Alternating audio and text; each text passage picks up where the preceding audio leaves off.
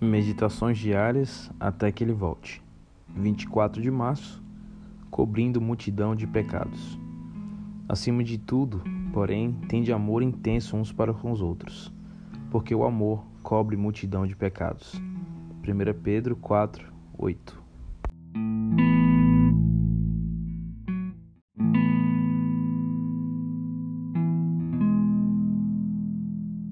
Hoje em dia, parece ser elegante expor as faltas e os defeitos de outras pessoas.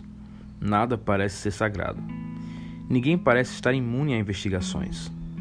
Afirma-se que até o lixo de oficiais do governo norte-americano tem sido revistado na tentativa de encontrar alguma coisa que se torne sensacional.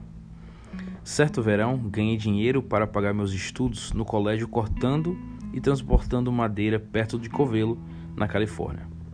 Uma tarde, meu sócio pegou a espingarda e foi caçar codornizes. Eu o acompanhei. Ele logo avistou um pequeno bando dessas aves e deu um tiro. As codornizes sobreviventes dispersaram.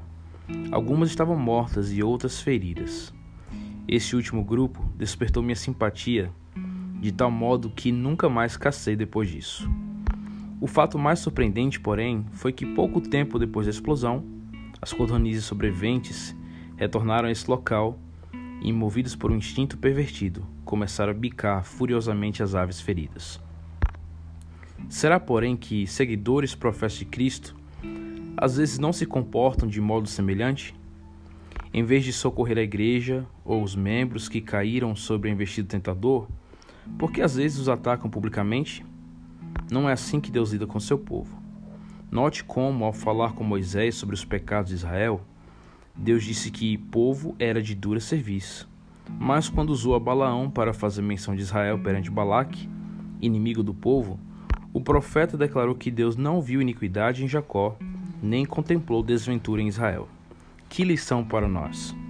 Os pecados do povo de Deus devem ser combatidos fielmente, mas não devem ser expostos ao mundo descrente. Os erros cometidos pela igreja ou por seus membros devem ser tratados dentro do contexto da igreja e isso com espírito de brandura, e guarda-te para que não sejas também tentado. Depois de fazer isso, devemos entregar a questão nas mãos de Deus. Os que procedem dessa maneira verificam que, frequentemente, Deus os usa para converter o pecador do seu caminho errado. E que nesse processo eles salvam esse indivíduo da morte espiritual e cobrem multidão de pecados. Que Deus te abençoe e tenha um bom dia.